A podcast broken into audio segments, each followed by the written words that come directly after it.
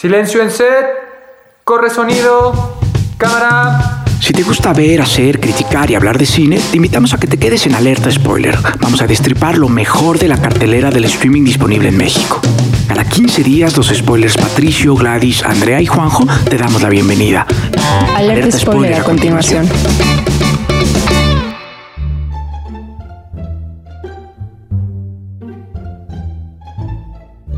Da muchísimo gusto saludarles. Yo soy Juanjo y como todos los martes me acompañan Andrea, Pato y Gladys, además de una invitada súper especial. Pero primero, Andrea, ¿cómo estás? ¿Cómo te va? Bien, muy bien, gracias. Trabajando, haciendo lo que se puede dentro de la pandemia, pero bien, ahí vamos. ¿Cómo va el periódico? Bien, muy bien. Eh, con la noticia que ya nos pueden, los que nos escuchan ya nos pueden leer también todos los viernes en la columna de Alerta Spoiler MX. Ahí en Código CRO. Código CRO. Es Código CRO, una genialidad. Muy bien. Pato, ¿cómo estás? Muy bien, Juan Jolín, muchas gracias. Me da gusto. Cuéntanos, Gladys, ¿tú cómo estás? Platícanos un Hola, poquito más. Juanjo. Hola, buenas tardes a todos. Pues sí, estamos justo en etapa de producción de varios proyectos, entre, entre ellos eh, nuestro documental Silencios, un documental sobre abuso sexual infantil, y otros proyectos musicales que se vienen cosas buenas para bandas aquí locales y algunas colaboraciones con bandas extranjeras, ¿no? Entonces, espérenlo. A través también de Out of the Box, donde nos escuchan en YouTube. Out of the box. ¿Por qué no nos presentas a, a Lore? Cuéntanos. Sí, pues mira, Lore, bienvenida Lore. Gracias. Una queridísima amiga. Lore Lisotti, eh, ella ha trabajado en muchas películas, ¿no? Entre las que destacan Relatos Salvajes, Alanis y Cien Años de Perdón y otras tantas más. Pero precisamente Lore estuvo involucrada como script y continuista en Relatos Salvajes. ¿Cómo estás, Lore? Bienvenida. Bien, gracias Gladys, gracias a, a todos por la invitación. No, hombre, es un, es un gustazo que estés acá. Relatos salvajes. Ya cuando entremos directo en ella, pues, pues vamos platicando un poco más. Mientras me gustaría que empezáramos a, a spoilear a Tok Tok.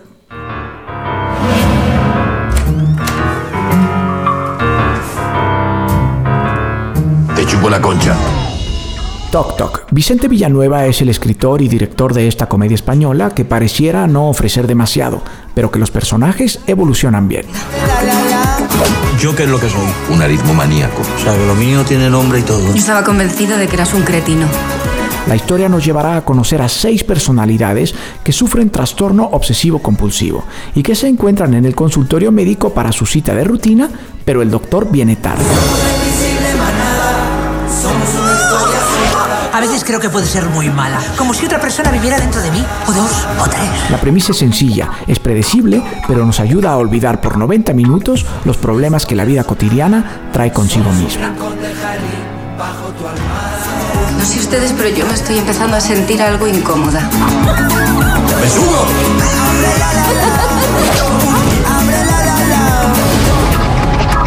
Un menudo circo estamos montando aquí. Gladys, me gustaría empezar contigo, eh, porque es donde, donde siempre encuentro más controversia eh, y a veces estrellas muy fáciles, y creo que esta vez no, no la, no la tendremos. Sí, esta no. película de Vicente Villanueva, eh, con muy buenos actores, a, a mi parecer, ¿qué, ¿qué opinas tú de forma general de esta película?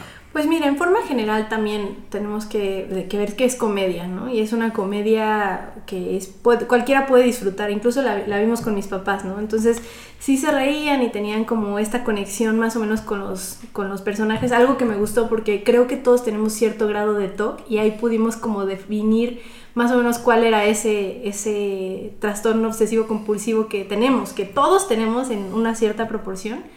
Y en general los personajes me parecieron, pues sí, sí cómicos, pero es una comedia que a mí me parece un poco bofa, ¿no? Un poco, este, pues no, no tan inteligente como otras, otras películas de comedia que además de disfrutarse tienen un guion que hay que alabarse. Y bueno, eh, me parece absolutamente predecible. O sea, todos sabíamos que uno de ellos iba a ser el doctor.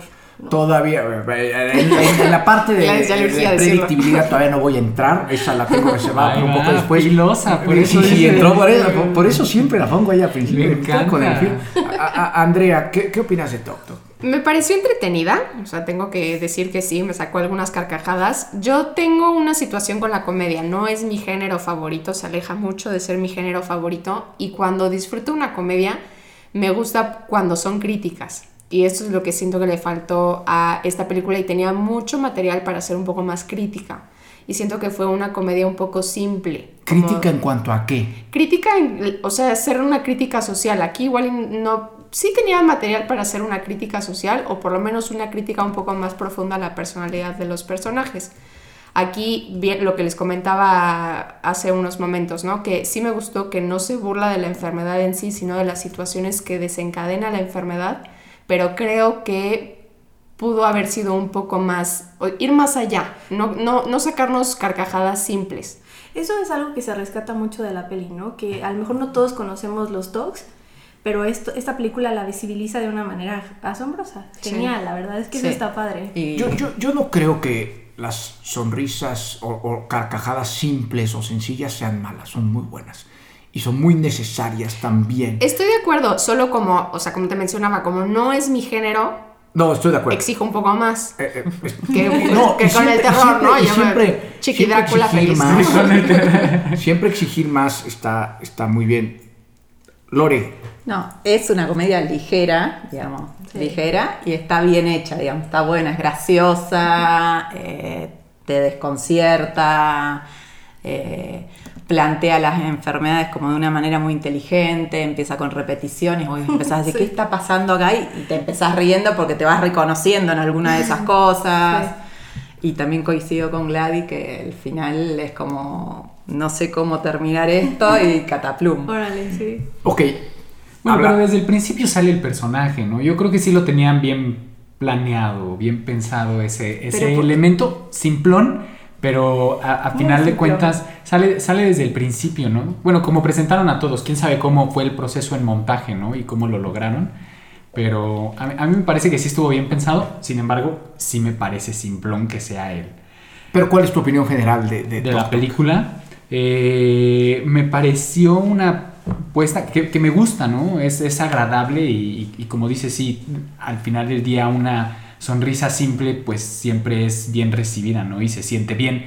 Eh, muy teatral en general, como toda la puesta en escena, que siempre es un reto, ¿no? Meter a eh, un número de personajes diversos, pero iguales por una cosa en un mismo espacio y entonces de repente ya tienes una historia, ¿no? Una película, ¿no? Bueno, Financiada también. Eso también me pareció que estaba bien de la película, o sea, como que no hay repeticiones, no te aburre el espacio, de ah, alguna manera, ¿no? En ese sentido también. Sí, sí lo rescatan muy bien. Y te voy, te voy, a decir algo con lo que me he encontrado yo última, en los últimos, no sé, varios años con mis alumnos de guion, particularmente de guion, les cuesta mucho trabajo crear buenos personajes.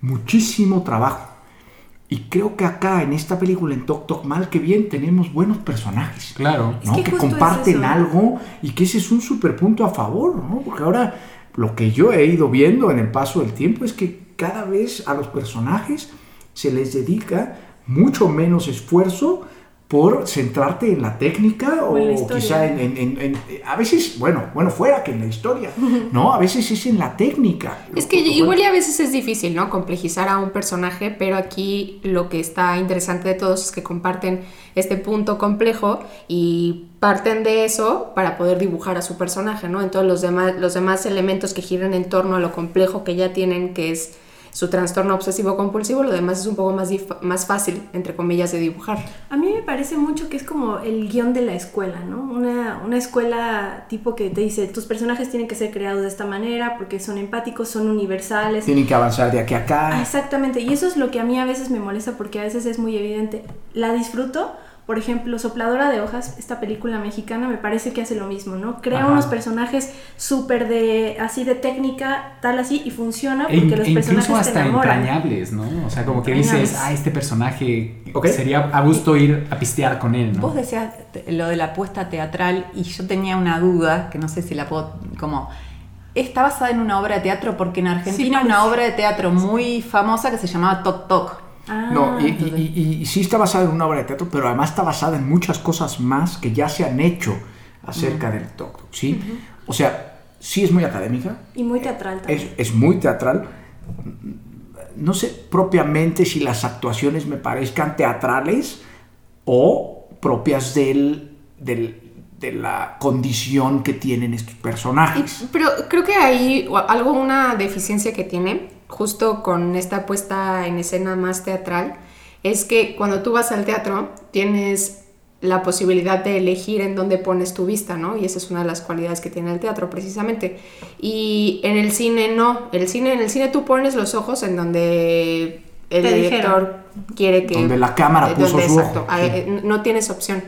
Y a mí me hubiera parecido interesante decidir en dónde poner mis ojos en esta película que tiene una puesta de escena más teatral, ¿no? Hubiera estado más chistoso ver qué está haciendo la, la, que se persina todo el día, mientras la otra está contando un poquito más de su vida, ¿no? O sea, eso me hubiera Creo parecido. Que sí, que sí lo hacen, sí lo hacen. Es más, es más, hasta me parece que incluso hay un momento en el montaje cuando descubres al personaje de esta chica, la más joven.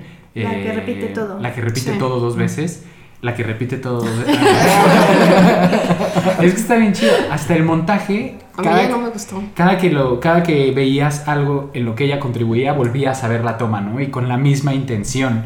Entonces, eso en montaje, pues también te genera una cierta emoción, ¿no? En ese sentido, me parece una, un, un acierto muy grande del, de, de, la visión desde la narrativa, ¿no?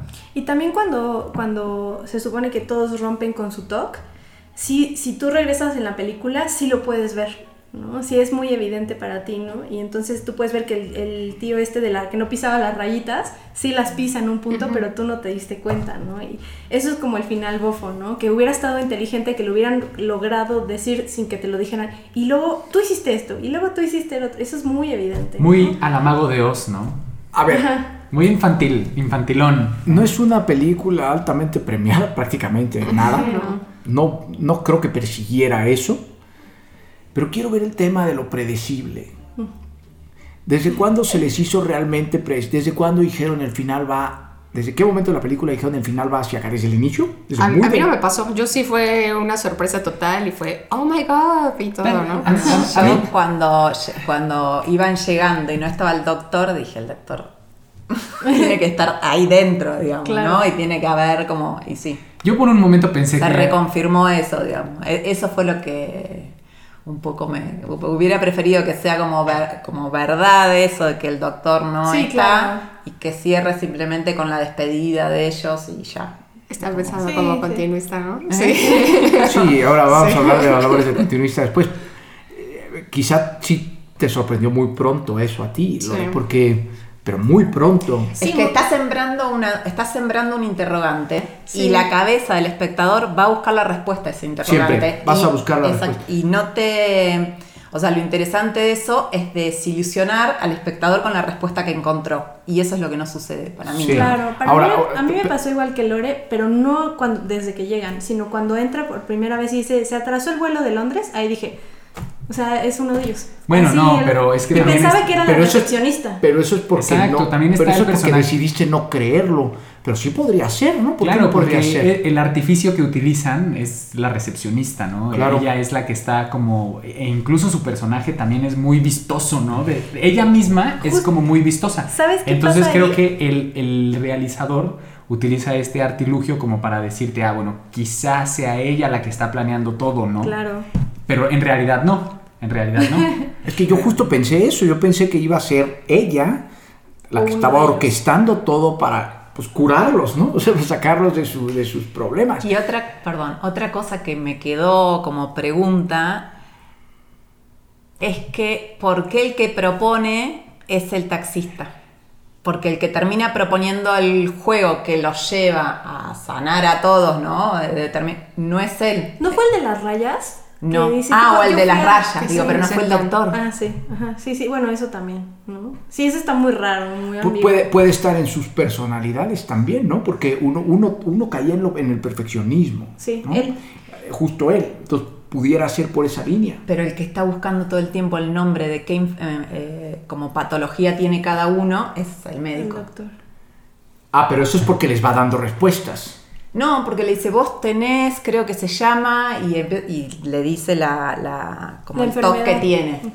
No, pero justo eso, les va, les va dando esas respuestas a sus mismos pacientes. sin que sepamos que son sus pacientes, ¿me entiendo cómo? O sea, Sí, está, dando, está- está dan. dando consulta, Sí, pues, Sí. ¿no? O, eh, en cierta forma. A mí me pareció brillante la manera en la que hicieron. Bueno, no, tal vez no brillante. A- ahorita que como que las estrellitas se han ido sumando no, no, no. al, al- No yo- traía- algo una brillante acá, pero, calificación. pero, pero está bien. Pero interesante, ¿no? Bien, bien pensado, ¿no? Me parece que desde guion no fue como una decisión fortuita nada más que sucedió ahí en el set y dijeron vamos a No, sí se grabarla, ve que estuvo desde que estuvo pensado y es, es el elemento de- del doctor, ¿no? Como Y- este personaje que además te lo presentan con una caminata en la calle que te saca una sonrisa, ¿no? Aunque esté gritando una sarta de majaderías a la gente, dices, qué, ri- qué, qué chistoso, ¿no? Quiero que pensemos una, una cosa importante. El común denominador de, de personas que ven o vemos cine, esa sonrisa, esa carcajada gratuita, esa tal, es lo que buscan realmente del cine. Por lo tanto, que esta película a nivel global sea mejor recibida que, no sé, alguna ¿Roma? otra, que, que- que Roma o que una de Tarkovsky, pues no debe sorprendernos, porque evidentemente lo que busca el nove- más del 90%, no sé qué porcentaje de las personas que vemos cine, pues es entretener. No, y además no es mala, porque hay muchas otras que igual y tienen una recepción muy buena, pero ya las ves y dices, híjole. A mí sí fíjate que no me pareció No, sí, hay, otras que sí que no pasan el filtro de alerta No, spoiler, definitivamente. eh, esta película un domingo pochoclero, pero Sí, va sí, como... definitivamente. Está Pasa como agua y está bien. No sé Sí. si diría buena, está entretenida. Está Y entretenida y, entretiene, digamos. Y es lo- pasó el, el- el filtro de alerta spoiler. que es- Sí, que claro. es y es que está bien producida, la verdad es que la película Logra su intención. Una Claro. cosa que no me gustó es el arte. O sea, como que la pulcritud absoluta y eso, dije, ah, está bien, pero... Exagerado, sí. ¿Cómo- cómo Muy- hubiera- un cómo hubieras sobretono visto de tú ese- hiperrealidad. Es que justo es lo que busca el- la... Bueno, yo Desde creo que los la perso- figura bueno, no, retórica... Vamos a hablar de otro tipo de comedia a continuación. Pero es que la figura retórica de- por excelencia de la comedia es la hipérbole, la exageración de las cosas. Entonces sí entiendo por qué, a lo mejor no nos encanta, pero también en nuestra otra película la figura retórica es la hipérbole, sin lugar a dudas. Pero en las acciones, pero de diferente forma, Claro, ¿no? No, diferente no forma. representado, como dice Lore, en, en, en- en el cuadro que te muestro, ¿no? Con, con el arte, ni con la iluminación, bueno. ni con los personajes, ni, ni, ni desde cómo están vestidos los personajes, ¿no? Pues estamos muy castigados con esta película y ya estamos hablando de hipérboles. O sea que, que la cosa no estaba tan mal, ¿no? Eh, eh, pues bien, eh, creo, que, creo que es tiempo de Tok Tok, o sea, de, de cerrar con Tok Tok y que nos pasemos directamente a La relatos- calificación. No, Ah, bueno, las ¿no? estrellas, perdóneme, sí, las estrellas. Andrea, ¿cuántas estrellas para Ay, Tok porque yo primero. Estrellas spoilers. Eh, 2.5. 2.5 estrellas. Andrea, Pato. Sí, después de esta conversación yo había pensado en uno, estaba muy molesto. pero no, ya, tres. La verdad, tres. Tres estrellas. bastante. Yo dos de, dos de cinco. 2 de 5, Gladys, sí, la, la- la que castigó más bien, era, era esperarse. Loren, 3.5. 3.5, muy bien. ¿Y Yo tú? ¿Y tú? 2.5 estrellas. 2.5 estrellas, cerramos y vamos a escuchar, si les parece bien, el tráiler de Relatos Salvajes. Vamos a ver.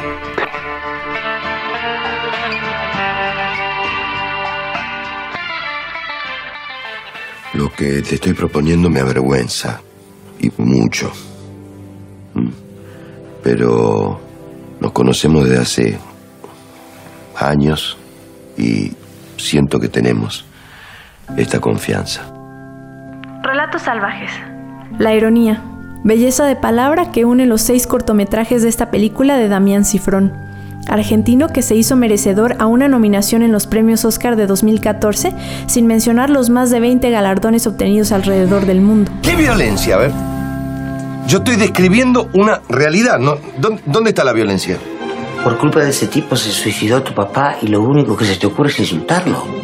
Estoy diciendo que el cordón estaba sin pintar. Con elenco como Ricardo Darín, Nancy Duplá y Luis Mazzeo, Relatos Salvajes nos entrega 122 minutos de genialidad absoluta en donde no podemos evitar reírnos de lo absurdo que a veces son las emociones humanas.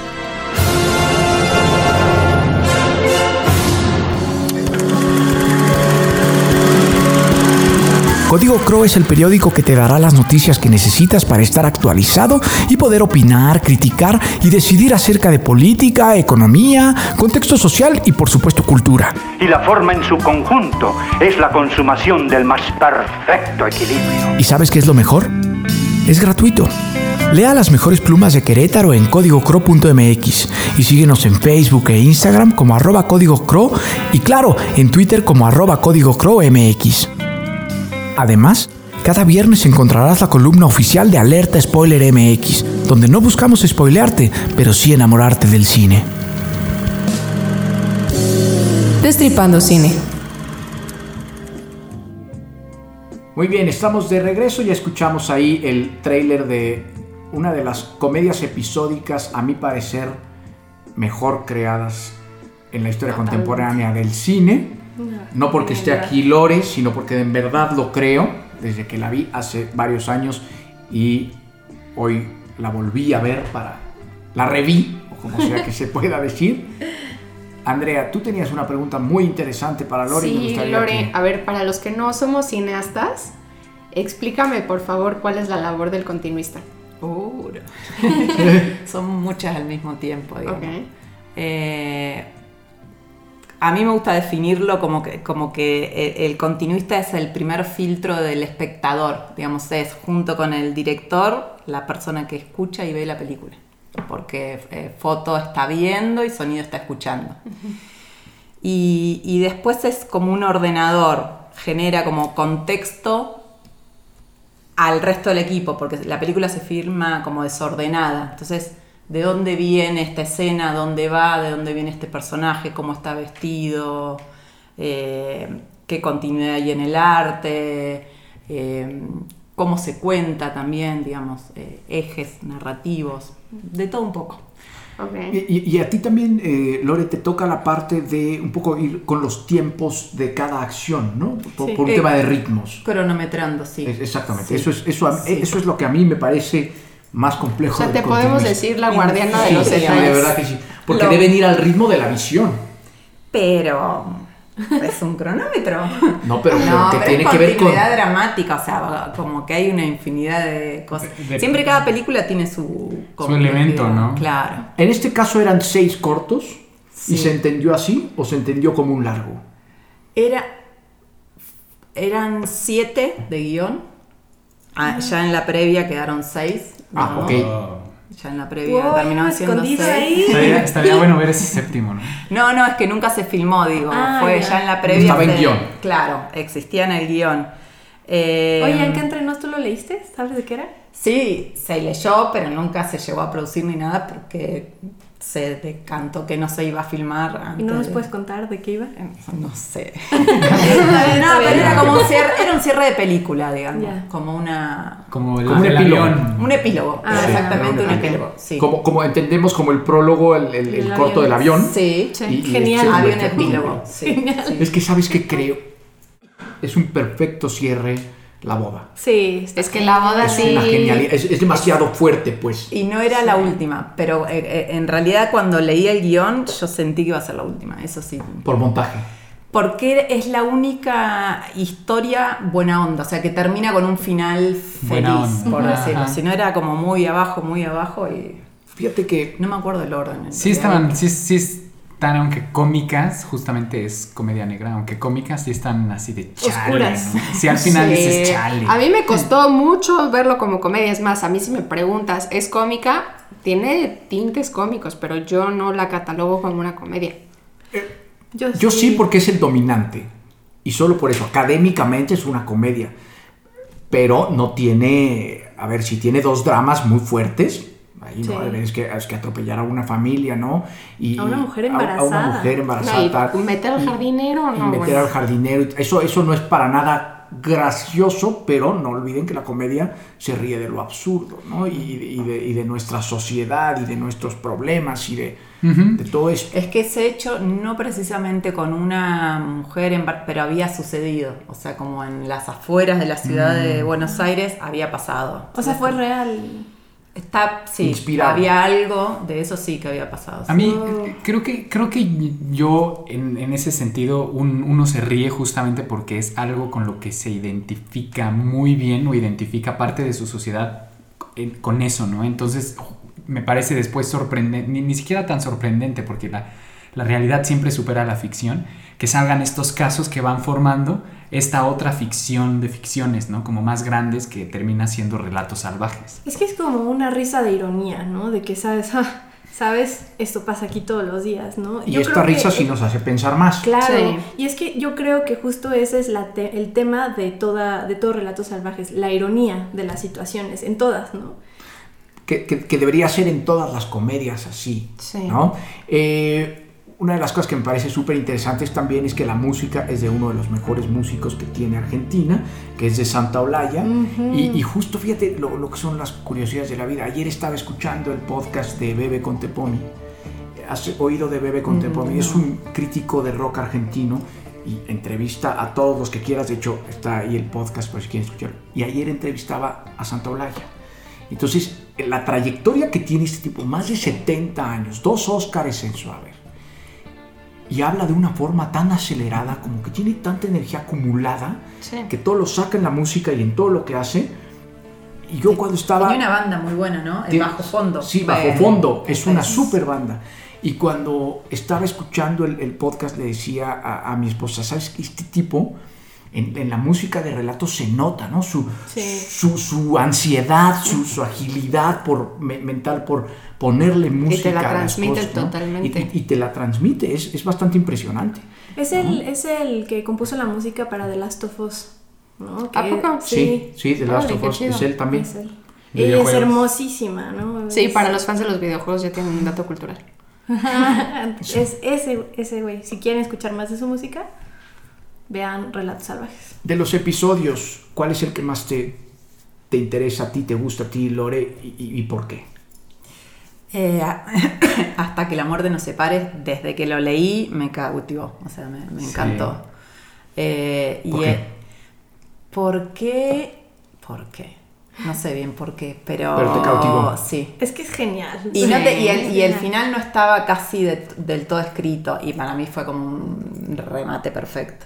Y, y, eh, el director fue quien lo llevó a ese, o fue el guionista quien se No, lo llevó al él, final? él es guionista, eh, o sea, Ah, sí. Damián escribe, eh, pasa mucho tiempo escribiendo los guiones y hay algo que él repite, digamos, que, que él piensa las películas como si fuera una, una pieza musical. Entonces Mm. los actores no dicen más o menos el texto, dicen el texto, El texto. con la musicalidad que él quiere Wow. que... Y eso es algo que, que hasta a los actores mismos les sorprende porque... O sea, se sienten títeres, pero como que les gusta ese... Sí, Esa dirección. sí, esa dirección. Que de- debe ser muy clara además, ¿no? Mm. En ese aspecto de tiene que ser con esta intención. Me acuerdo, había un ejemplo como muy... que era el té de manzanilla, el ca- cachamay, era el que tomaba el, el jardinero de... No sé si este personaje tomaría cachamay, se preguntaba el actor, ¿no? Y decía, si querés hacemos otra cosa, pero que diga cachamay. por-". Y de hecho es como un plus, o sea, tiene su chiste, ¿no? Es que a, mí a mí me parece bien curioso también esa parte, ¿no? Des- desde el realizador que, que va construyendo como esta otra realidad, este universo completamente aparte, ¿no? Aunque es lo que decíamos hace rato, tal vez la posibilidad de que sea parte de una realidad, pero sumada como a esto que te estoy planteando, ¿no? Y que sea específicamente esta palabra, con esta tonalidad, con este ritmo, implica algo para el realizador, ¿no? Y para cómo quiere presentar su obra al fin, que, que- tiene que ver justamente con las emociones, ¿no? Y cómo al final de- del día lo posiblemente lo recibe el espectador como tú lo pensaste, ¿no? Claro. Entonces dos, me parece, me parece interesante eso de que, que tenía que ser la palabra precisa, ¿no? Sí. tanto Tok Tok como Relatos Salvajes unen a un actor que es Oscar Martínez. ¿sí? ¿Cómo es trabajar con este nivel de actores, eh, Lore? Digo, desde tu área, pues, pero tú pudiste ver un montón de cosas con Darín y, y con, y con muchos más que están ahí atrás de, de- de esta producción. ¿Cómo, ¿Cómo se vive un set así de grande? Lo, lo que sí te puedo decir que, que a nivel equipo técnico si bien eran cortos, era estar filmando ocho largos al mismo tiempo, porque el recambio de actores Claro. de ese nivel implicaba un movimiento para un equipo que, digamos, de alguna manera cada vez iba estando más desgastado. O sea, fueron, creo, nueve semanas de rodaje. ¿Fue el mismo crew para todos? Fue el mismo crew para todos, sí. Sí, había, era un crew grande y había como equipo de avanzada, pero aún así... No es lo mismo el episodio Sí, no, 1 que sí, el no, ya. 6. No, el primer día creo que en- empezamos a trabajar a las 7 de la mañana y a las 11 de la noche terminó. Y yo dije, esto va a ser, digo. De locos. Y así, sí, fueron. Pero se nota, ¿no? Con 22 galardones, entre ellos nominaciones Cannes y Oscar, pues se No, nota. sí, es- esa- esa- esas nominaciones y además aquí en México el, el Ariel, ¿no? A, El a mejor película extranjera. Entonces, eso, no, mejor película latinoamericana. Me parece que hay- hay- había una sección. No tal. recuerdo No, no- el- no recuerdo, pero, pero está en los Arieles, que sí. son nuestros Óscares, pues, y es, es importante. Pero es que eso es. Perdón, perdón, Pato. eso es como. eh, independientemente de que técnicamente está muy bien hecha, creo que es fácil para el espectador identificarse con los personajes porque esta idea de tomar justicia fuera del marco de la ley en situaciones con las que la mayoría nos hemos sentido identificados de alguna u otra forma, es muy fácil de sentir empatía para un espectador normal, ¿no? O sea, Con, con la que como mexicanos, digo Loreto, no, pero como mexicanos nos podemos identificar, la burocracia que vive Bombita. este, Bombita. Es mi es, favorito. es- es que, Me es que eso dice, es que claro, así te responden. y- Eso es así, claro, eso eh, pasa. Realmente. Por eso, por eso me parece que es brillante el nombre de Relatos Salvajes, ¿no? Ah, no, no Y el somos, de Bombita. No somos Ah, animales, sí, compañeros, Bombita. aquí gritándole No, a un micrófono para transmitir señales Sí. de nuestros gritos chimpancescos al universo. Y la así poesía, de, la poesía de Pato Sí. no podía faltar. Y aparte, sí, bueno, no sé, tú me dirás, pero siento que no son animales así como de que cualquier animal que se les ocurrió, ¿no? O En sea. Eso no estaba, eh, lo- o sea, estuvo en la película ya en la, eh, como en los Ah, en la etapa de postproducción. y a mí me sorprendió para bien muchísimo, me encantó, Sí, me pareció como brillante porque estás diciendo, voy a ver algo de animales salvajes y de repente, ¡pum! Y aparte, ¿qué animales con qué nombres, no? O sea, Sí. el director con un zorro, los productores con unos leones y así, eso me parece muy Y interesante. cocodrilo. Y me parece que a pesar de que todos tienen como este final como hacia abajo que, que dices Lore, en el que se, re- o sea, como que se, se aprecia todo irónico, el último, que es un final feliz, entre comillas, también es irónico, ¿no? O sea, la pasión ha generado guerras. Como, Es que- como sí, sí. lo vimos en la boda, ¿no? Pero Que de ellos, una pero manera ellos brillante. mismos viven todo su proceso en cuestión de minutos Sí, en la sí. boda. ¿No? Tres horas, Sí, cuatro ya, se perdonaron, esos ya se perdonaron. Para toda la vida. Y si- sí, Sí, exacto. Ya, ya se van a hay separar, no, hombre, peor ahí no va a haber divorcio, esos ya se van a quedar juntos hasta el final, Sí, ya, ya vivieron su proceso. Es, es, es una genialidad. Lore, ¿cómo, ¿cómo fue que llegaste a este, este proyecto, a, Relatos Salvajes? Eh, llegué por eh, la asistente de dirección. En realidad hubieron dos asistentes de dirección, uno que eh, Nati, que fue la que se ocupó más de la logística y de como y eh, otro asistente de dirección más que estaba que era más de campo y que se sumó al proyecto como no sé si a la primera semana o segunda semana de rodaje. Qué bien, qué bien. Entonces entre llegué por ella, digamos. Sí, bueno, yo quisiera preguntarles, no nada más a Lore, a todos cuál fue su favorito. ¿no? Yo quiero saber eso. Porque yo tengo tres que digo, wow, ¿cuál Ay, es que No, no? tres estás al 50% de la película. El- el, eh, a ver, mi, mi favorito, la verdad es que el de la boda sí me parece una genialidad, cómo está narrado todo, pero el del, el del avión, el prólogo, es absolutamente genial también. Me- me, bien. Es me- una me- excelente me voy a quedar con el que creo que casi nadie se quedaría, que es el del avión. El avión. Sí.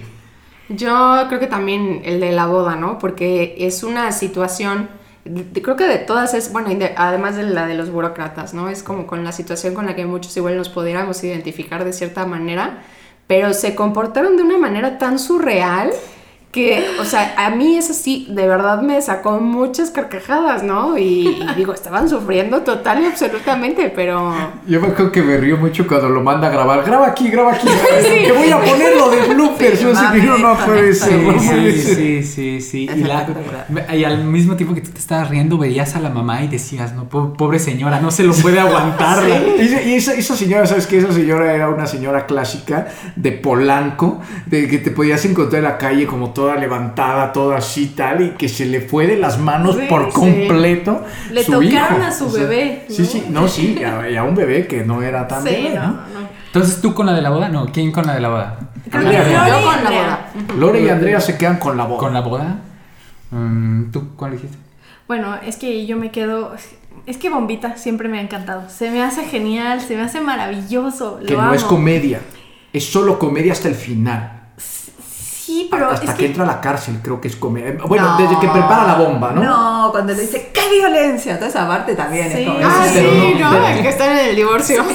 Sí, sí, pero, pero no, pero no domina como género, ¿no? Ahí, sino, sino hasta que cuando ya pone la bomba y No, que está sí. tomando su café, te digo, ah, ok, ya, pero ya es el cierre. No, desde No, siempre, desde siempre, es comedia, Sí, sí. de factu- ¿Tenés Oh. factura? ¿Qué factura? Porque Ah, sí. allá la factura. Ah, bueno, sí, la forma, tienen razón, la forma sí. en la que estos Sí. le hablan, sí, sí, sí. O sea, es cómico que tú vayas, o, o sea, sí pasa en las Es que sí oficinas del servicio público, claro, Sí, claro. Y eso que te Sí. digan, quiero eh, hacer un... Sí, sí, sí, pero un- No, pero es que usted no me está... Eso es... Sí, sí, son 500, no sé Sí. qué pesos está, sí. Ah, sí, las Cuando- respuestas, los diálogos de ida y vuelta eh, son comedia. Previo a la bomba está la otra señora. Y es que cómo nos pueden hacer esto. Hasta que pase una desgracia van Una a entender y desgracia. ¡pum! No, está genial, es una cosa genial. Sí, y bueno, tienes razón. Y no se ha hablado de esta, pero también me encanta la del pleito en el coche. Ah, claro. Esa, es la, de- favorita. la- la del pleito en el coche, creo que a nivel dirección podría ser la mejor narrada, ¿no? O sea, como, como narrativa, pues.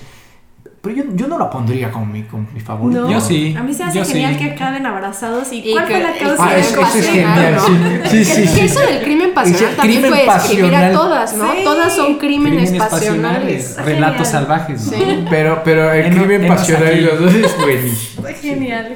Cuando se paran el coche y se empieza a aventar el mojón. No, y pensar, ¿no? O sea, que moriste de Fue- esta manera y después de tu muerte las personas digan, Él aguantó todo. El-. El, el- joven aguantó todo, ¿no? Hasta que se hicieron en su parabrisas. En ese momento Sí, dijo, ya en ese, en ese momento explotó. dijo, le rompió el parabrisas. Pero es muy Le- bueno. eh, señor, pero hasta que se aventó el mojón en su espejo, hasta ese momento dijo, Tú sabes, tú sabes cómo fue que se hizo esa escena, pero no sé si quiero saber. Yo sí No, quiero saber. No, no me acuerdo, no, efecto especial, obvio que Todo- no era nada. No, no, no, le- claro. Ya. Yo sí le hubiera dicho, ve y aguántate tantito Pero- que vas a hacer venga. Sí, sí. Yo, yo sí le hubiera dicho. Sí, como director, yo como actor tal vez te lo hubiera pedido tan, tal, Sí. también, ¿no? Sería como todo el Déjame, déjame. No lo sé. Efe- Lo que, lo que es verdad es que no hay una sola que no me guste. Eso sí. Sí. Sí, O sea, no. creo, que, creo que todas funcionan bien. El epílogo creo que también estuvo bien que no se filmara porque la boda es, es bastante concluyente para la película y cerrar ahí Sí, es, la boda es genial es también. perfecto. Y, y bueno, como comedia es, es una, es una genialidad, ¿no? Sí, brutal. Estrellas. Primero, Lore, No, yo me, me tengo que. te, te- te abstienes de tus estrellas. Cuatro, cuatro, sí. Cuatro. Cuatro estrellas, Cuatro, bien. cuatro, cinco. A la otra que le puse. No. 3.5. Ah, tres. No, era Entonces, 4.5. Sí, 4.5, Sí, 4.5, sí, claro. 4.5. Sí, bien. Qué, qué valiente que pusiste estrellas. Andrea, Eh, 4 de 5. 4 de 5. Pato, Yo, yo sí cinco porque sí recuerdo mucho el momento en el que la vi y dije, esto es una genialidad y es lo que somos, animales. Hola.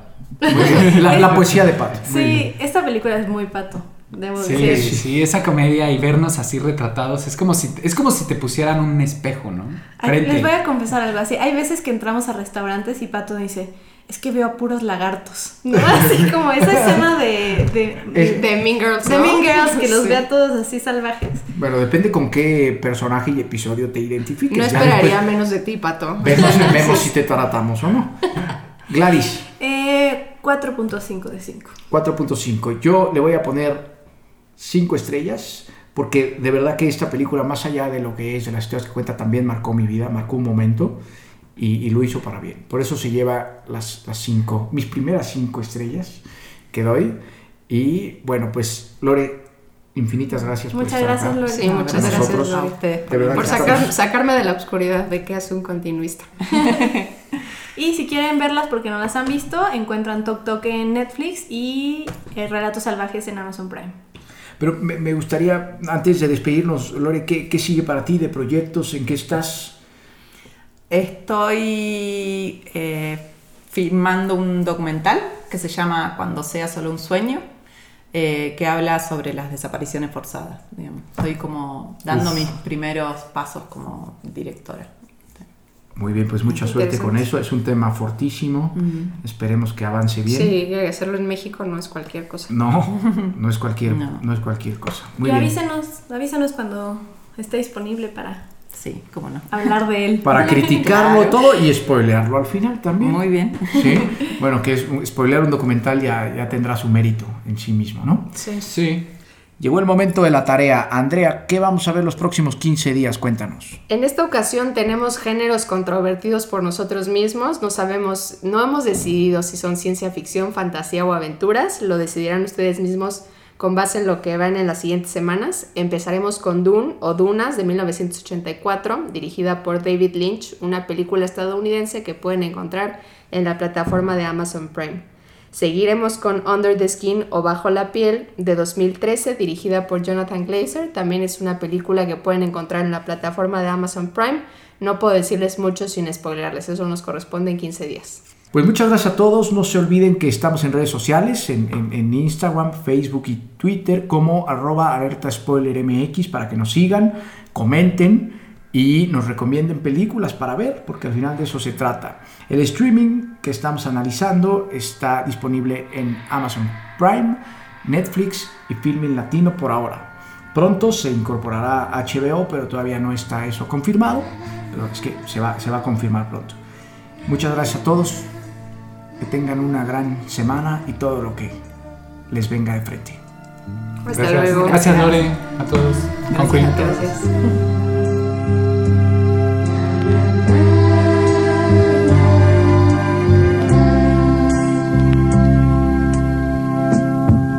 Corte y queda. Esto fue Alerta Spoiler, creado y conducido por Gladys, Pato, Andrea y Juanjo para Out of the Box. Búscanos en YouTube como Out of the Box Radio o en Instagram, Facebook y Twitter como arroba Alerta Spoiler MX. Escúchanos en Himalaya, Spotify o donde sea que escuches tus podcasts. Alerta Spoiler terminada.